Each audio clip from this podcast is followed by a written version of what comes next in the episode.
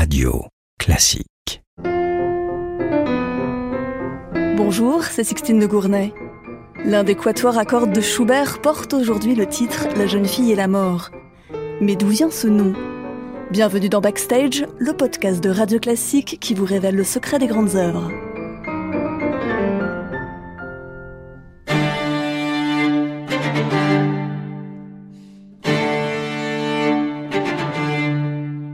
En 1832, l'éditeur Tcherny publie un quatuor à cordes de Schubert qui restera à la postérité sous le nom de La jeune fille et la mort.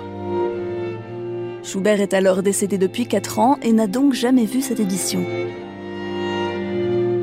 Il avait composé ce quatuor en 1824 et l'avait fait créer à l'époque chez un ami, mais sans grand succès.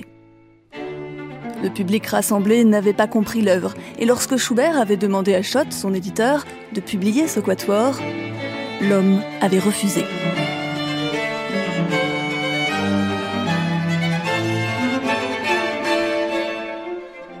Pourtant, le genre du quatuor à cordes est très en vogue en ce début du 19e siècle.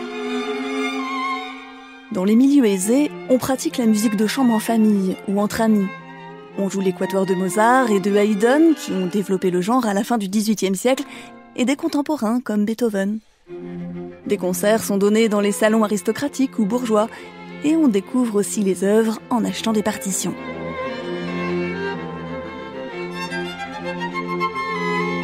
Lorsque Schubert écrit cette pièce en 1824, il a une longue expérience du genre, avec déjà 13 quatuors à son actif.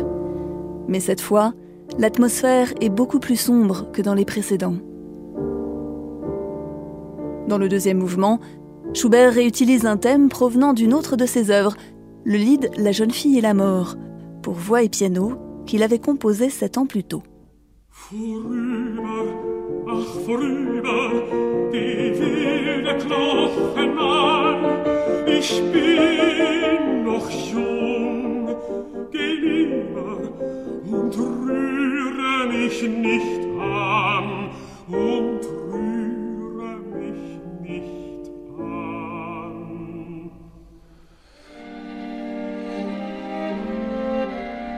Les variations sur ce thème témoignent de la parfaite maîtrise de Schubert quant aux possibilités du quatuor à cordes.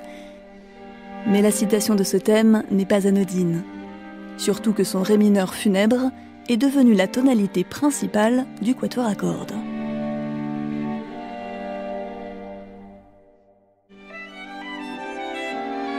Ce n'est certes pas la seule fois où Schubert remploie un thème d'un de ses leaders pour en faire des variations instrumentales. C'est aussi le cas des Trockneblumen pour flûte et piano et du célèbre quintet La Truite. Mais ces œuvres enjouées datent d'une époque plus insouciante. Entre-temps, ses amis de jeunesse se sont tous plus ou moins mariés, et Schubert vit de plus en plus mal sa solitude. Et puis, surtout, il a contracté la syphilis en 1822. Dès lors, la mort n'est plus seulement un thème poétique pour un musicien qui fait partie de la génération romantique, ou une manière d'exorciser la disparition précoce de sa mère. Cette fois, en écrivant ce quatuor, Schubert fait face à son destin. Voilà qui peut en partie expliquer la force de ce quatuor à cordes, où perce la mélancolie et le combat d'un homme qui se sait condamné. Dans le premier mouvement, la confrontation des deux thèmes campe le face-à-face de l'humain et de la mort. On y retrouve l'atmosphère du Roi des Aulnes, ce chef-d'œuvre que Schubert avait écrit à seulement 18 ans sur un poème de Goethe. Comme dans ce lead, l'humain est oppressé par l'angoisse, alors que la mort se fait caressante et enjôleuse. La fin du mouvement ne laisse cependant aucun doute sur l'issue fatale. Après les variations du deuxième mouvement, le quatuor offre un scherzo sardonique, à peine éclairé par le trio central. Quant au final, il tient à la fois de la danse macabre et de la chevauchée effrénée.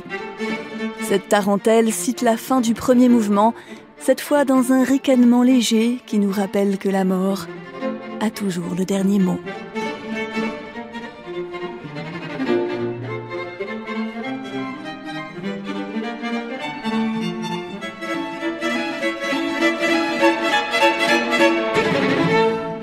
Schubert résiste encore 4 ans à la maladie, avant de mourir en 1828 à 31 ans.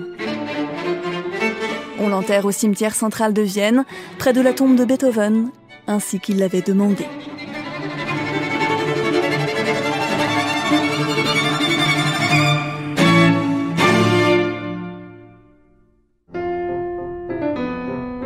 Backstage est un podcast de Radio Classique. Dans le prochain épisode, Jean-Michel Duez vous parlera de Guillaume Tell, l'opéra de Rossini.